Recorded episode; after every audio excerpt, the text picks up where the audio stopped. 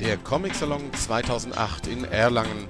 Wir berichten auf Splash Comics live in Ton, Bild, Video und Text aus dem Frankenland. Okay.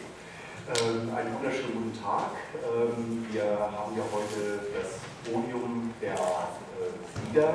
Gestern war die Preisverleihung äh, des Max-Moritz-Preises.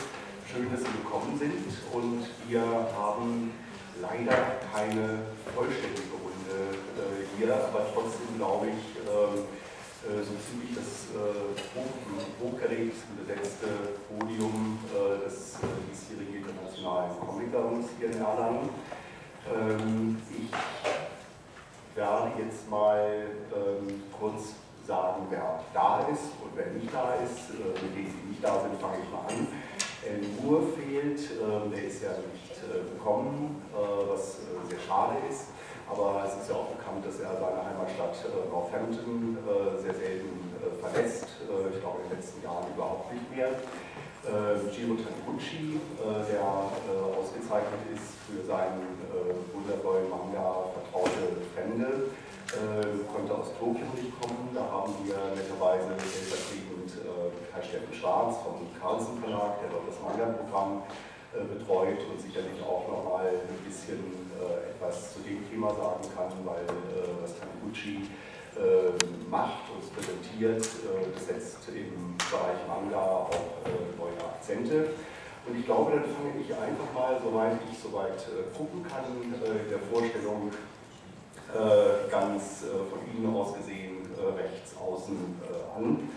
Äh, Reinhard Kleist äh, ist gestern ausgezeichnet worden, äh, beste deutsche Comic-Publikation für seine äh, Biografie äh, über Johnny Cash, äh, erschienen im Carlsen Verlag. Und dann, wen haben wir neben Reinhard? Ähm, genau, Brigitte Helbing und ich, wir werden durch die kommende Stunde führen. Kai Steffen Schwarz vom Carlsen Verlag ähm, hatte ich schon vorgestellt. Dann geht es weiter mit Nikolaus Mahler, äh, der äh, in der Kategorie bester Comicstrip ausgezeichnet worden ist äh, für seine Serie Flaschko, der Mann in der Heizdecke.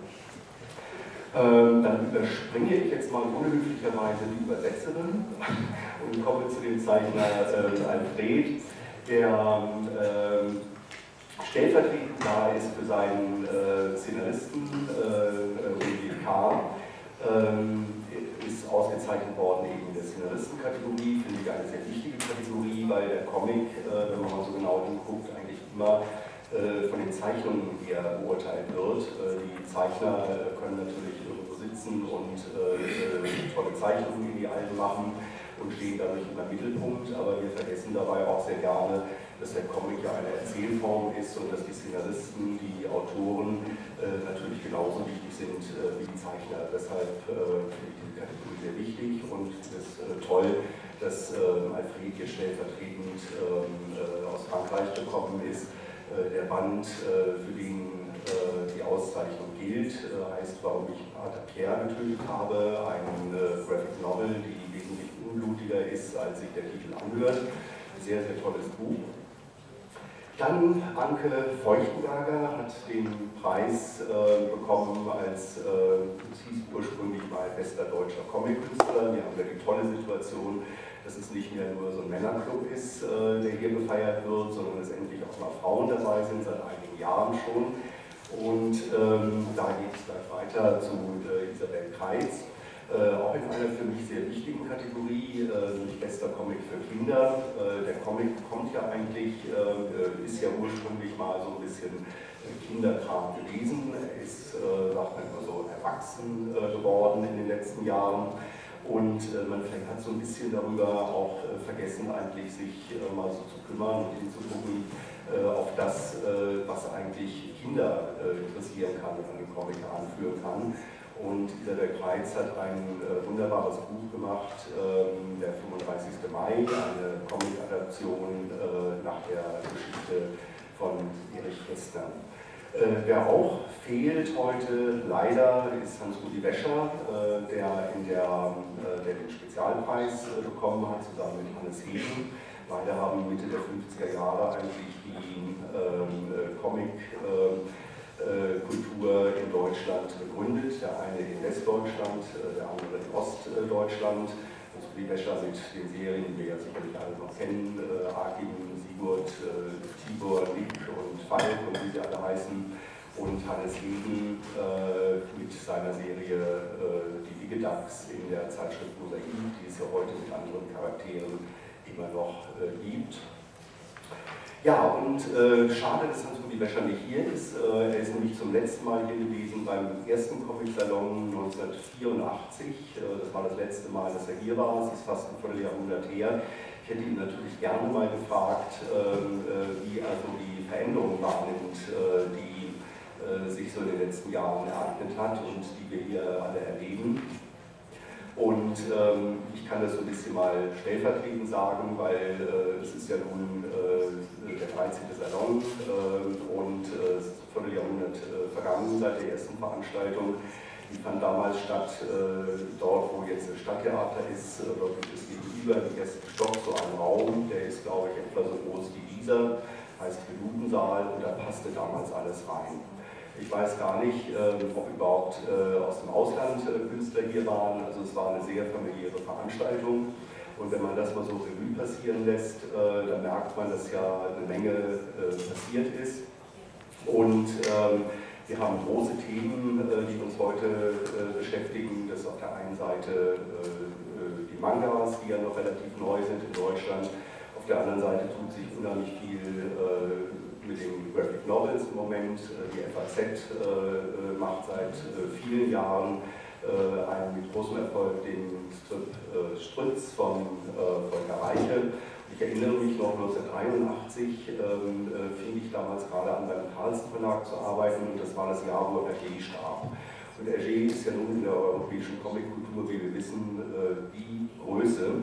Und ich versuchte damals ein bisschen Pressearbeit zu machen, rief bei der FAZ an und äh, die reagierten völlig hysterisch. Mit Comics wollen wir nichts zu tun haben. Und äh, heute läuft da ein sehr erfolgreicher Strip. Äh, es gibt den Kulturressort äh, Andreas Platthaus, äh, der hier auch Mitglied äh, der Jury war und hier auf dem Salon ist.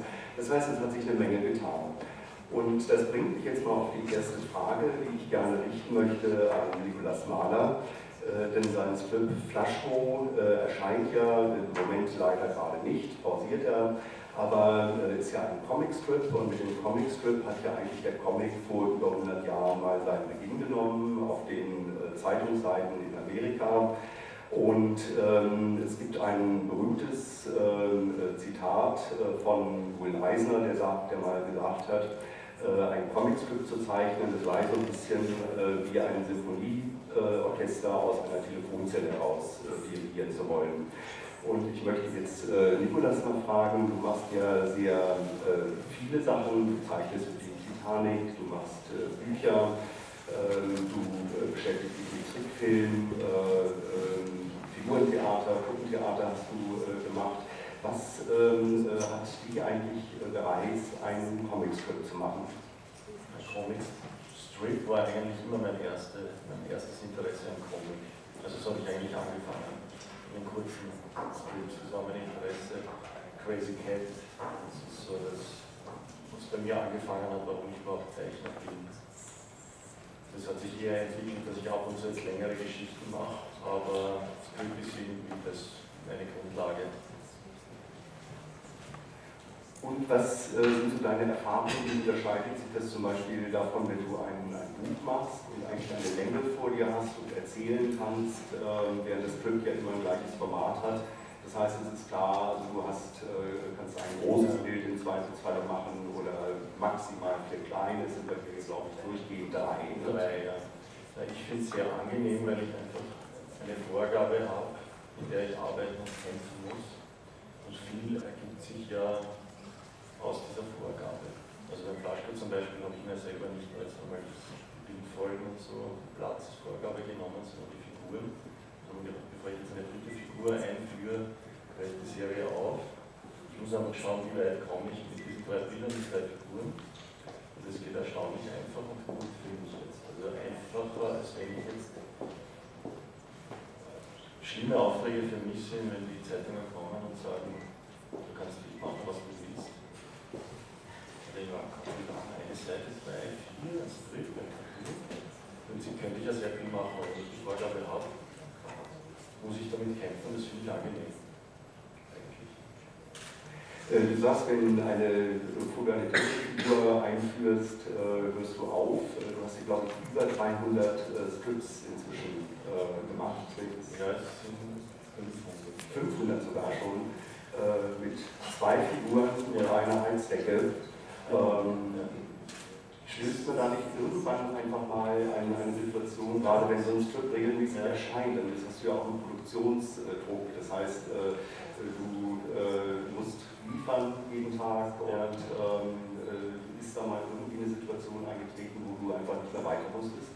Ähm, naja, es gibt schon immer, ich zähle ja nicht jeden Tag den Script, sondern ich habe immer so welche verschiedene Projekte dann setze ich mich hin oder ich muss oder vielleicht geht es wieder dann schreibe ich, bei mir passiert das meistens liegen und nachdenken. Und Flasche zum Beispiel, da kann ich ja wochenlang liegen und schreibe mir ein Skizzenbuch, diese Texte rein, das Zeichnerei und dann nicht so auf und es geht eher um reinzubringen, die Schwingungen, dass es dann irgendwann ins Laufen kommt. Ich kann jetzt nicht ein Skript zeichnen, zumindest nicht wieder einen, wenn ich einen zeichne. Das ist eigentlich auch das einfache als Flashcode. Es gibt ja für jede Situation hunderte Möglichkeiten, wie man bringen kann, wie die können. Ich kann für jede Situation ganz normal, ich ein Kapitel zeichne, 50 Möglichkeiten, wie ich es machen kann beim Flashcode zeichne ich einfach Fallen.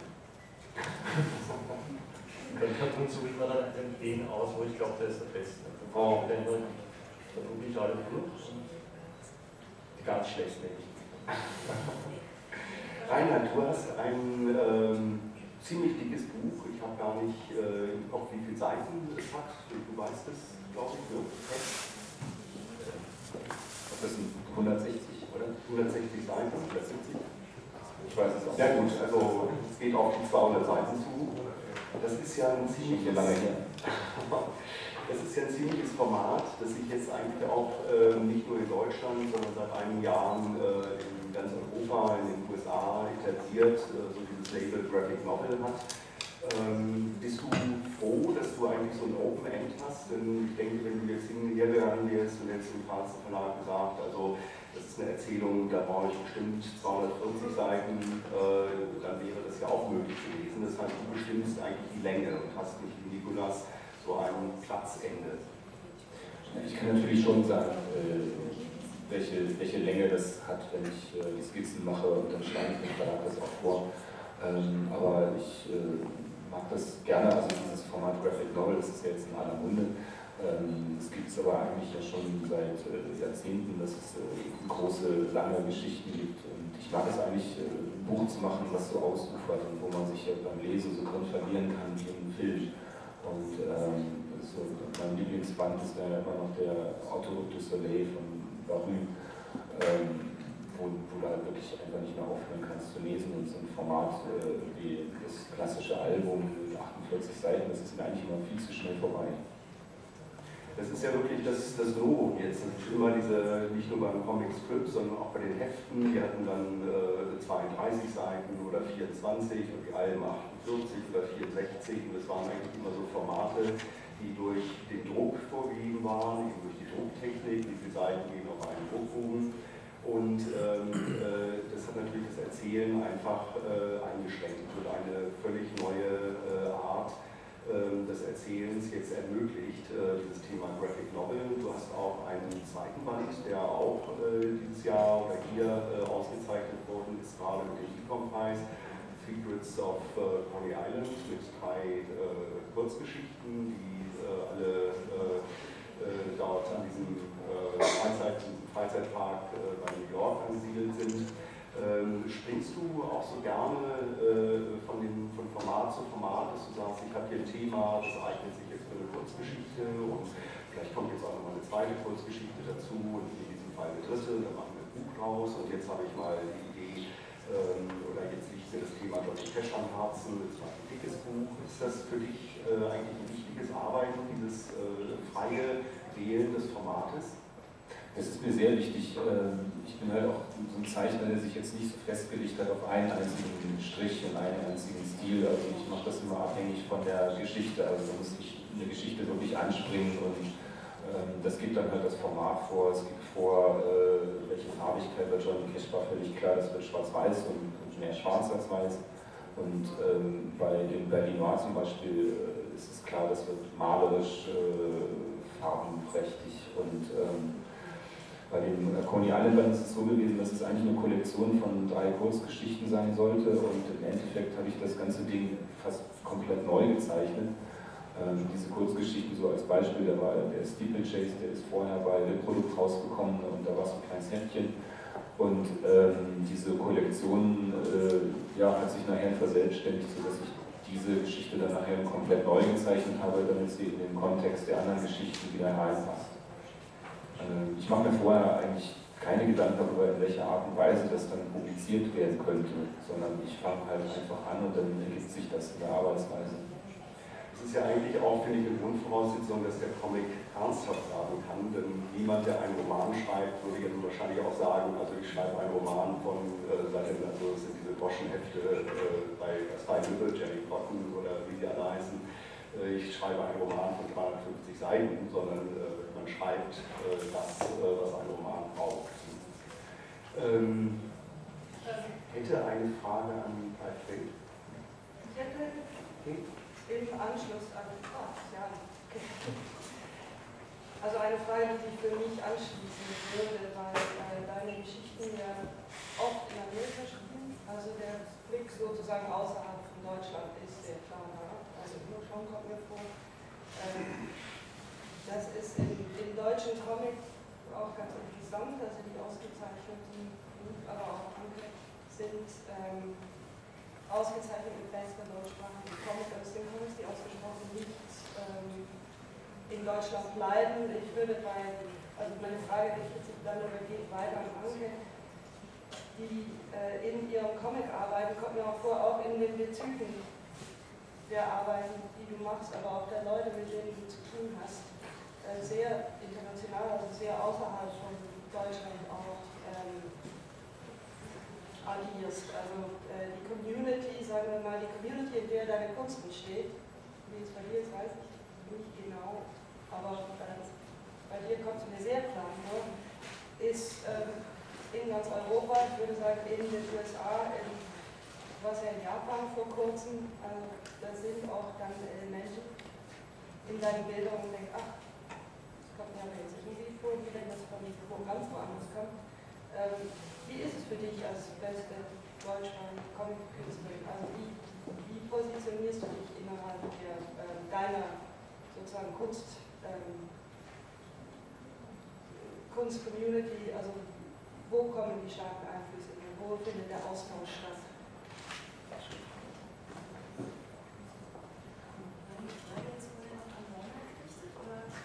Ja, angefangen sozusagen, erst nicht an dich, aber ich kann ja erst was sagen. Dann schränkt sich nicht um, genau.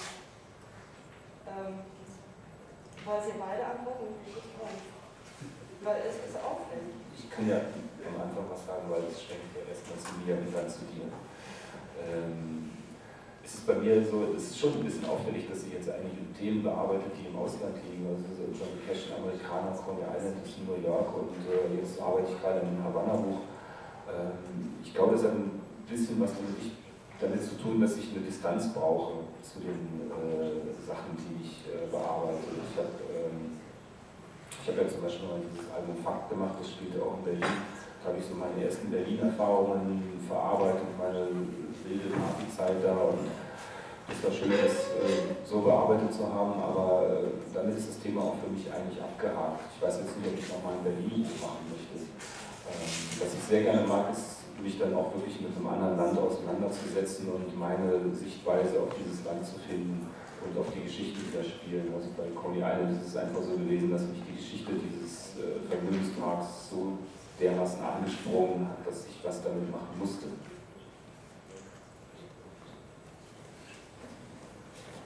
Ähm, da sind vielleicht verschiedene Aspekte spielen eine Rolle. Ich habe so genau darüber noch gar nicht nachgedacht, das war eine ganz gute Frage.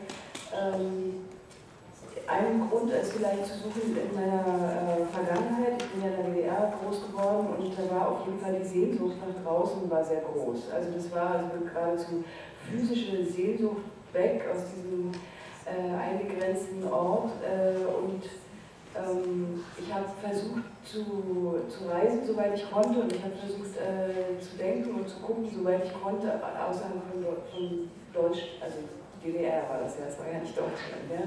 Und insofern gab es also äh, eine große Lust an, an äh, Geschichten, Märchen aus anderen Ländern und an Bildern, ähm, die mich, glaube ich, sehr geprägt haben. Also ich habe äh, Warum, weiß ich nicht. Ähm, sehr viele japanische Geschichten gelesen und die äh, Farbholzschnitte mir angeschaut und so. Also es war auf jeden Fall eine große Kindheitsprägung schon, mit diesen Bildern aus, aus anderen Welten zu leben und ähm, zu verstehen, wie diese Maske der ethnografischen äh, Ausformung im Grunde genommen immer nur das Gleiche verdeckt. Also dass wir im Grunde genommen, dass die Dinge letztendlich ja doch sehr ähnlich sind und, und immer wiederkehren, überall auf der Welt. Und ähm, heute, also jetzt mit meiner Arbeit, mit den Kontakten international, war das sehr schnell so, dass ich also in Luzern ähm, das erste Mal äh, tatsächlich mit meiner Arbeit gewürdigt wurde und dann äh, dort überall auch Kontakt, also Luzern und äh, Angoulême und in anderen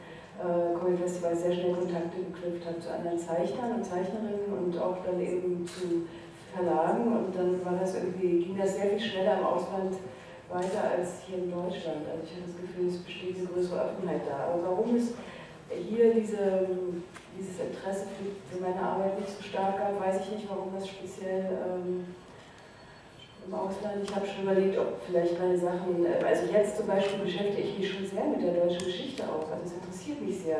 Ich, ich bin sehr zurückgekehrt, ja, bin, äh, bin, sehr sesshaft geworden in gewisser Weise und äh, gucke mich auch um und brauche auch den Widerstand. Also diese Geschichten äh, aus dem Osten sind ja irgendwie alle noch nicht zu Ende. Ich finde, das ist ein ganz äh, lebendiges ähm, äh, ähm, Auseinandersetzungsfeld. So. Ich war gestern bei Podium mit, mit Hans-Uli Wäscher sehr amüsiert über diese nochmal Kindheitsgeschichte, die er erzählte, äh, das Aufwachsen in Italien, in Italien äh, amerikanische Comics lesen, in italienische Übersetzung nach Deutschland gehen und sagen, hier gibt es ja keine Comics, ich muss sie offenbar selber machen und dann an, an sozusagen an, wie hast du gesagt, drei Verlage eigentlich unterhalten über ein Leben lang mit Comics. So. Er hat sein Leben lang drei Verlage ernährt, das ja. kann man nicht anders sagen. Also auch diese, das fängt eben in Italien an mit Umweg über, äh, also sozusagen schon der Urvater ist, äh, ist, ist immer grenzüberschreitend. Und ich äh, meine mich bei, auch bei Isabel Kreis zu erinnern, äh, die ich glaube nicht sehe, ob sie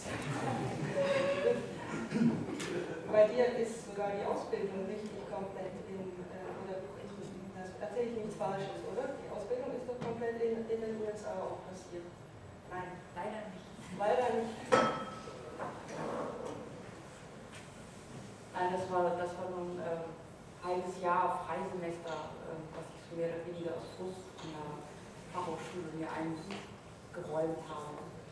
Aber in der Tat, also die, die Ausbildung, die eigentliche lief nicht unbedingt in der Fachhochschule ab, was man heute Gott sei Dank kann. Ähm, da ist sehr viel außerhalb passiert, einfach durch Lektüre und Selbstweiten.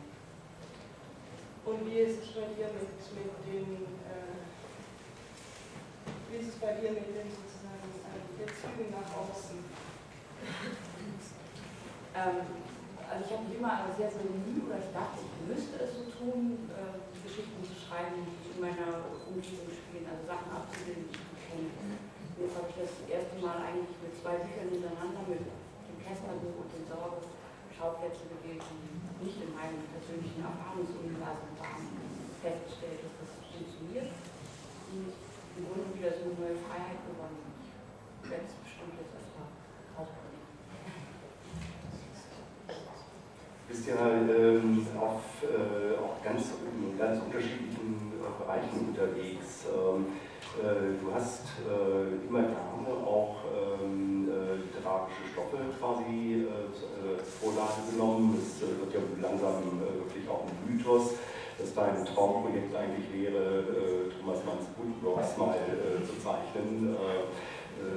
Projekt, was, äh, wenn es mal irgendwie eines Tages was werden wollte, ein paar hundert Seiten umfassen wird. Die Entdeckung der Currywurst nach Uwe Timm ist äh, ein sehr bekanntes Buch von ihr und jetzt der Preis ähm, äh, für äh, die Adaption von der 35. Mai von, von Erich Kästner. Parallel hast du dazu ähm, ein sehr bemerkenswertes Buch gemacht, 240 Seiten. Ich glaube, es ist fast die, das ist, glaube ich, die umfangreichste deutsche Graphic Novel, die bis jetzt erschienen ist, wenn ich das richtig im Kopf habe, ähm, über den über Stalins Spion in Tokio. Und da hast du die Geschichte selber geschrieben. Äh, was du auch in der Vergangenheit schon gemacht hast. Was ist für dich eigentlich so der, der Unterschied beim Arbeiten? Äh, was sind so für dich die Vorteile und Nachteile, eine eigene Geschichte äh, zu entwickeln oder eben äh, eine Geschichte umzusetzen, äh, die es vorher einfach in Textform äh, gegeben hat als Roman ähm, und die einfach durch Bilder zu erzählen? Ich ähm, habe festgestellt, dass es mir leichter fällt, was zu adaptieren, also eine Geschichte nicht selber erfinden zu müssen, weil mir manchmal die Verantwortung zu groß ist, so meinen eigenen Inhalten gegenüber. Ähm, sagen so, also ich kann bei einer Literaturadaption mich darauf beschränken, was ich meiner Meinung nach am besten kann, also die Sache in Bildern umzusetzen, zu erzählen. Äh, bei einer eigenen Geschichte habe ich immer so meine Höhen und Tiefen, ob das jetzt auch so funktioniert. Ähm, bei Sorge war das im Grunde genommen so, dass ich viele verschiedene Quellen genutzt habe und mehr oder weniger eine Materialfundasche draus gemacht habe, also viele O-Töne gefunden habe, die zusammengebracht. Ähm, ja, richtig schreiben, ähm, sagen es ist eher so eine, so eine Zusammenstellung von, von Textpassagen, O-Tönen und was machst du nun unterm Strich äh, eigentlich lieber? Ich meine, die, eine eigene Geschichte machen, das gibt dir natürlich jede Freiheit. Äh, du kannst die Geschichte dahin entwickeln, wo du sie äh, hinhaben möchtest. Äh, eine Vorlage zu haben heißt auch, ähm, äh, dass man eine gewisse Treue zum äh, Original auch haben muss. was passiert zum Beispiel, wenn du an irgendeine Stelle stößt, ich weiß nicht, ob dir das mal passiert ist, wo du sagst, das finde ich eigentlich ein tolles Buch, aber an der Stelle hätte ich eigentlich gerne eine andere Wendung. Ist das mal passiert? Bis jetzt eigentlich nur durch, durch technische Umstände, also wenn ich das Raffen überstraffen müsste, um, es einfach entweder in ein, ein 46-Seiten-Korsett zu pressen oder äh, um, um es filmisch darstellen zu können, also äh, Zeitsprünge zu große zu vermeiden. Aber eigentlich habe ich sehr gern Vorgaben, weil es immer so eine Herausforderung ist, das dann grafisch zu machen. Ja, ich würde Alfred gerne äh, äh, fragen. Ein großes Thema ähm, äh, überall in Europa und äh, in den USA auch ist ja das Thema äh, Autobiografie. Ähm, und äh, ich finde das sehr bemerkenswert, weil es gibt weder im Film oder in der Literatur eigentlich einen so großen Anteil autobiografischer Geschichten. Wie erklärst du dir eigentlich, dass gerade das Medium Comic plötzlich so eine Inflation erlebt ähm, von, von Geschichten, die basieren auf dem persönlichen Erleben äh, der Zeichner oder der Autoren.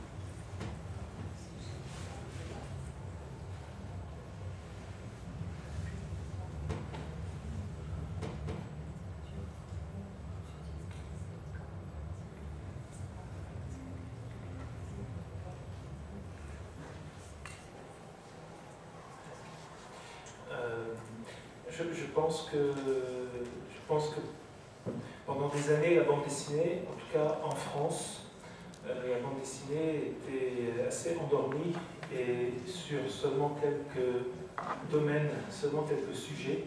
Et puis avec l'arrivée de gens comme euh, David B., euh, Lewis Trondheim ou des gens de l'association, de nouveaux sujets ont été possibles dans la bande dessinée il y a une quinzaine d'années, il y a environ 15 ans. Euh, de, nouveaux, euh, de nouveaux terrains ont pu être explorés. Euh, et, je pense que si ça a pris autant d'importance, c'est parce qu'il y avait, avant l'arrivée de ces auteurs, il y avait un manque. Beaucoup de gens avaient envie de parler d'eux, mais la bande dessinée ne permettait pas de le faire. Et ces auteurs ont ouvert ces portes.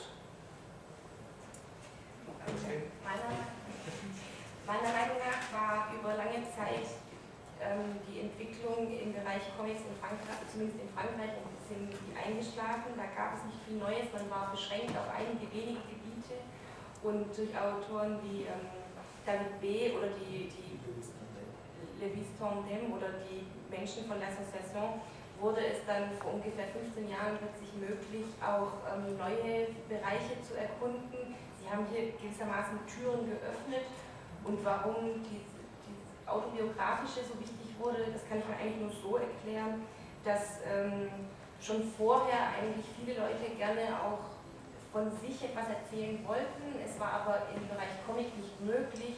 Aber eben solche Leute wie David B. haben hier die Türen dafür geöffnet und weil der Bedarf vorher schon da war, wurde es dann so groß.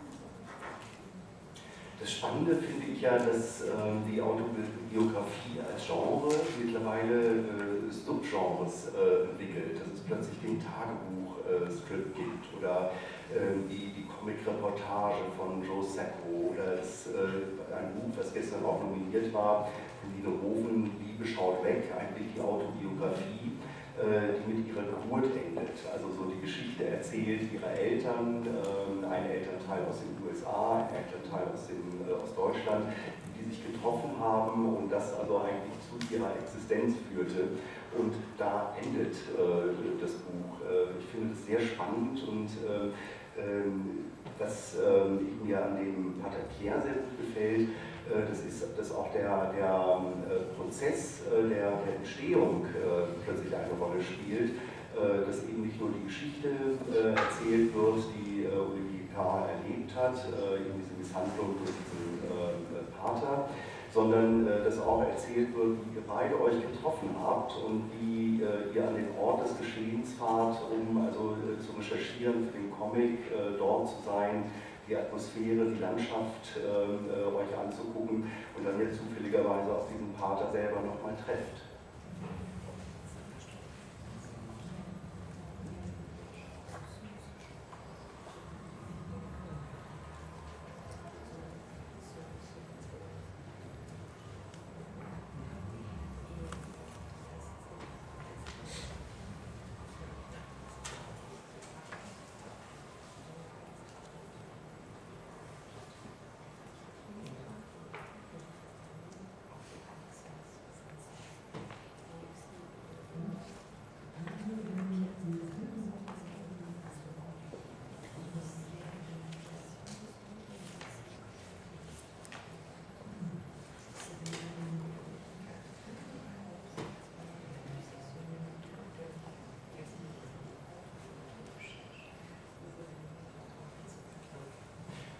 Fait, pourquoi j'ai tué Pierre euh, Finalement, beaucoup de gens ont, dit ou ont pensé que le sujet principal du livre était euh, un, acte, euh, un acte malveillant d'un adulte envers un enfant, un acte de pédophilie.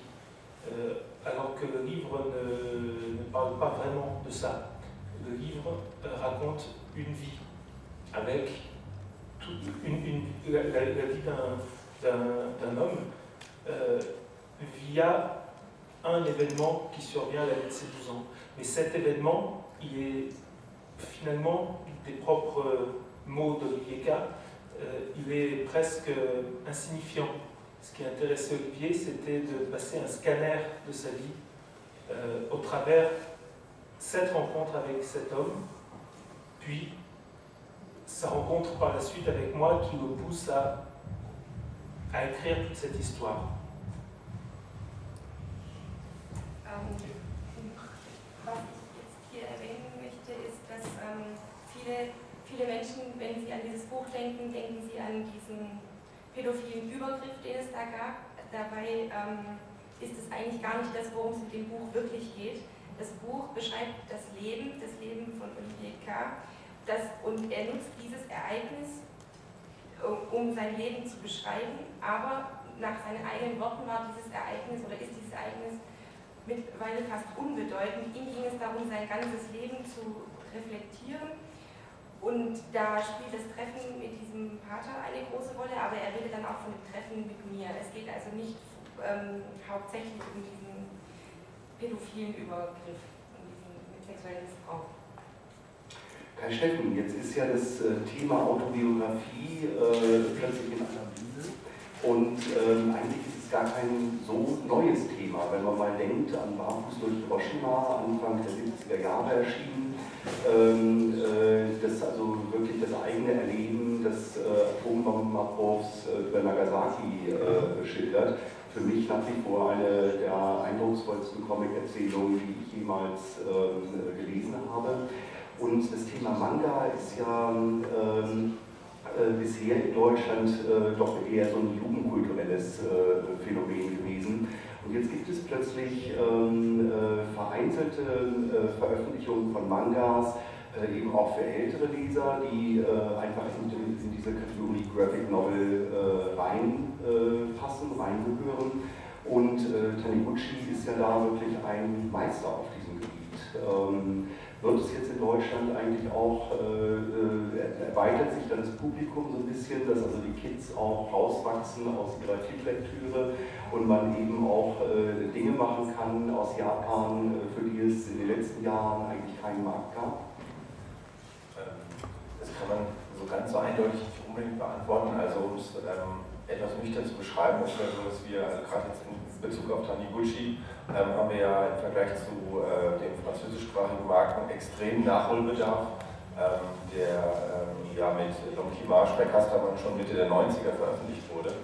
Und ähm, wenn man jetzt die äh, Marktentwicklung und auch äh, sich anschaut, wann, wann welche Leser mit was groß geworden sind, da war auch eben der französische Markt äh, äh, einen Ticken schneller als der, der deutschsprachige Markt in Sachen Manga. Im Prinzip ähm, würde ich schon sagen, es ist allerhöchste Zeit, dass äh, mehr äh, Titel dieser Art eben auch auf Deutsch veröffentlicht werden. Ähm, es hat aber eben auch damit zu tun, dass äh, ja, eben seit Ende der 90er erst eine neue Lesegeneration herangewachsen ist.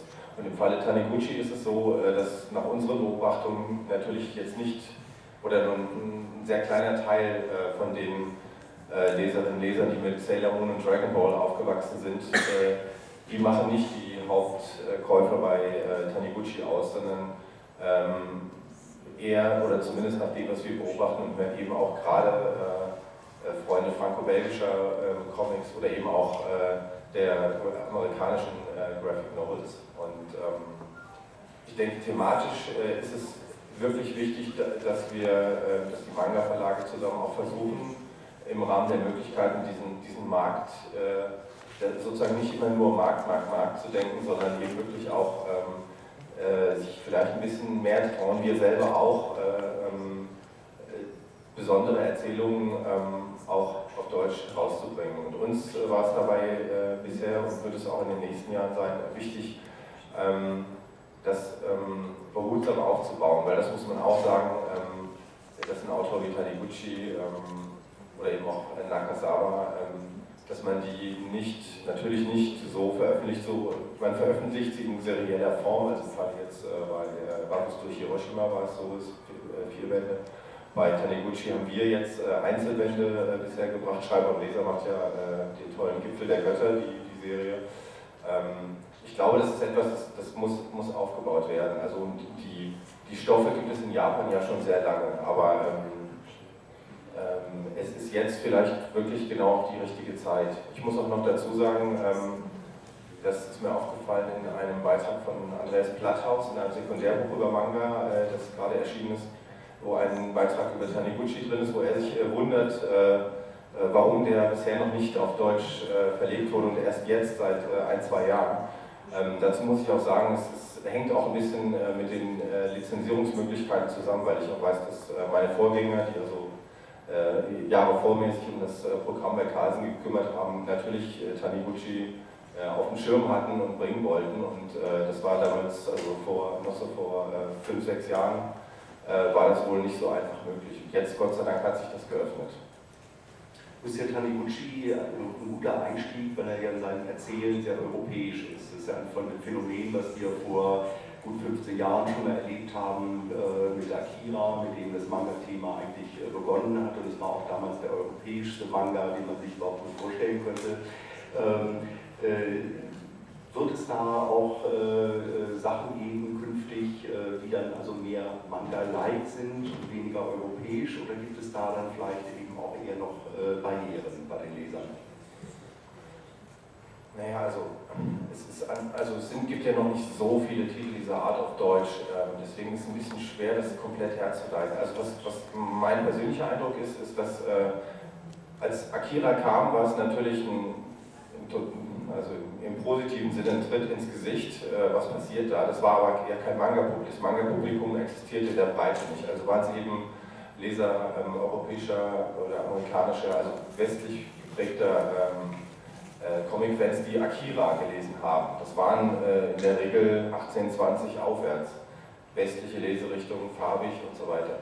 Und ähm, ich glaube, dass ein Teil dieser Leser, die seit Anfang der 90er das äh, gelesen haben, dass die schon gar nicht mehr auf dem Manga-Markt sich als, als Leser, also Entschuldigung, ich rede nur vom Markt, aber äh, die, sind, die finden als Leser das zum Teil schon gar nicht mehr. Also, das, also ich glaube schon, dass es da Leute gibt, die, die möchten ähnliche Geschichten lesen, aber die, die kommen in eine Buchhandlung inzwischen und sehen, äh, wenn es gut läuft, ist ein Neuheitentisch, oh Gott, 50 Neuheiten, alles sieht, alles kleines Format, vieles sieht ähnlich aus. Äh, die finden diese besonderen Titel wahrscheinlich nicht. Ich glaube, es wäre schön, wenn wir äh, eine Möglichkeit finden, die wieder ein bisschen zu reaktivieren.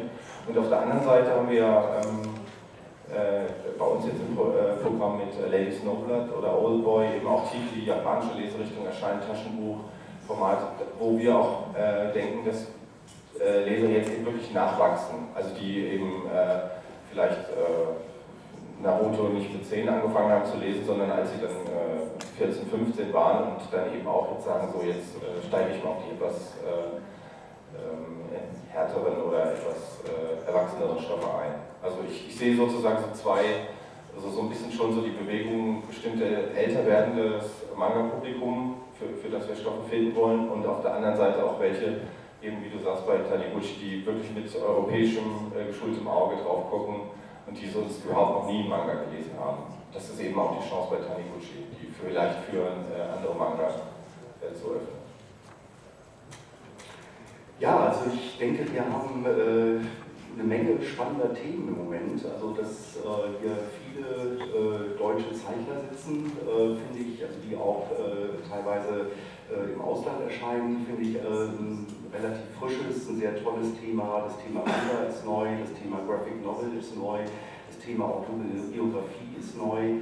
was Anke macht, ähm, was man glaube ich, was auch immer so gelabelt wird als, also Gelabels haben wir immer, das ist auch ein bisschen Blödsinn, aber äh, wird auch ein bisschen als Avantgarde gelabelt. Ähm, also so eben auch wirklich mal völlig frei von, von Einflüssen eigene Wege äh, zu gehen. Ich finde, das sind ähm, sehr spannende Themen, die sich also hier so auf dem Salon auch nochmal so ganz konkret, äh, ganz massiv und Gewalt äh, erheben. Und die finde ich eigentlich äh, wirklich eine, spannende Zukunft andeuten, äh, die der Comic äh, erleben wird in den nächsten Jahren. Und äh, wenn ich jetzt nochmal an den Anfang äh, unserer heutigen Diskussion zurückgehe, äh, wie das 1984 aussah, ähm, dann äh, muss ich wirklich sagen, da ist also viel passiert und ähm, ich äh, wage mir gar nicht vorzustellen, wie die Comiclandschaft äh, dann zum 26. Comic-Salon aussehen mag und möchte, glaube ich, mit dieser wirklich sehr hoffnungsvollen und optimistischen Einstellung mich bei euch allen bedanken und äh, euch allen wünschen, äh, dass ihr hier noch einen äh, guten Restsalon erlebt und äh, ich bedanke mich auch bei Ihnen äh, fürs äh, Hiersein fürs Zuhören. wir haben eben über das Thema Manga geredet. Ähm, wenn ich richtig informiert bin, geht es jetzt gleich im Anschluss weiter mit einer Manga-Diskussion. Also wer Lust hat, kann gerne einfach sitzen bleiben. Vielen Dank.